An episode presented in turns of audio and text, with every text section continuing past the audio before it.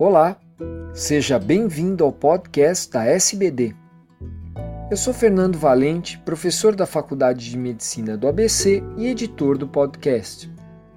Esses programas contam com a participação de grandes diabetologistas brasileiros. Nessa edição, será exposto um estudo que discute a prevenção primária de doença cardiovascular com estatinas em diabéticos tipo 1.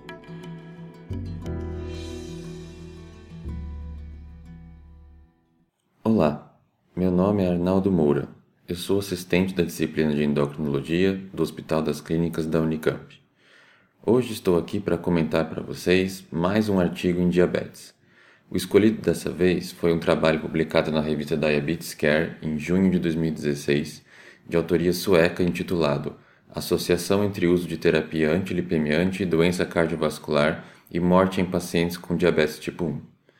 Bem, a terapia com antilipemiantes é bem consagrada em pacientes com diabetes tipo 2, devido à sua eficácia comprovada em diminuir eventos e mortalidade cardiovascular. Porém, pacientes com diabetes tipo 1 são na sua maioria mais jovens e possuem menos fatores de risco do que aqueles com diabetes tipo 2 para doenças cardiovasculares. A recomendação atual em pacientes com diabetes tipo 1 é de iniciar terapia com estatina naqueles com mais de 40 anos e diabetes por mais de 10 anos. Essas recomendações são na maioria derivadas de análise de subgrupo ou extrapolação de efeitos em outras populações de pacientes. Nesse trabalho, os autores supuseram que a prevenção primária com terapia antilipemiante reduziria a mortalidade cardiovascular em pacientes com diabetes do tipo 1. Eles então conduziram um estudo nacional e longitudinal em pacientes com diabetes tipo 1 sem história de doença cardiovascular prévia. O estudo utilizou o registro nacional sueco e incluiu aproximadamente 95% dos pacientes maiores de 18 anos com diabetes tipo 1 no país inteiro. No total, 18.843 pacientes não tratados e 5.387 tratados com medicações antilipemiantes foram incluídos e acompanhados em média por 6 anos. A média de idade foi de 39 anos e a duração do diabetes era de 34 anos em média. Foi criado então um score de propensão que levava em conta 32 covariáveis que poderiam constituir viés na análise dos resultados. Foi feita uma subanálise ainda com subgrupos de igual tamanho e pareados, envolvendo 4.025 pacientes em cada grupo. Como resultados globais, a razão de risco dos pacientes tratados versus os não tratados foi como se segue. Para a morte devido a doenças cardiovasculares, foi de 0,6.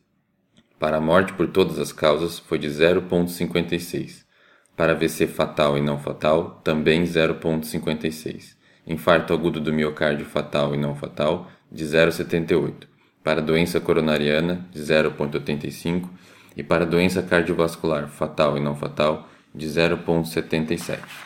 Todos esses resultados foram estatisticamente significativos, indicando que a terapia antilipemiante foi fator protetor contra todos os eventos relatados. Esse foi o primeiro estudo a avaliar mortalidade de eventos cardiovasculares em pacientes com diabetes tipo 1 sem história prévia de doença. De destaque, o risco de morte e AVC caiu quase pela metade no grupo tratado e o risco de doença coronária diminuiu em 40%. A importância dos achados foi ainda maior se considerarmos que a média de idade da população do estudo era inferior àquela pela qual era recomendado terapia com estatinas. A análise dos grupos pareados, que excluiu pacientes com risco elevado, obteve resultados parecidos, porém menos expressivos, com redução de risco de morte de 26%. Contudo, os demais desfechos foram não significativos do ponto de vista estatístico, contrastando com os resultados dos grupos não pareados. Embora tenha sido um estudo observacional e não um ensaio clínico randomizado, o principal ponto positivo do estudo foi o grande número de pacientes envolvidos e o estudo em ambiente de vida real. Os resultados do ponto de vista de mortalidade foram em geral superiores para os de morbidade, exceto para AVC.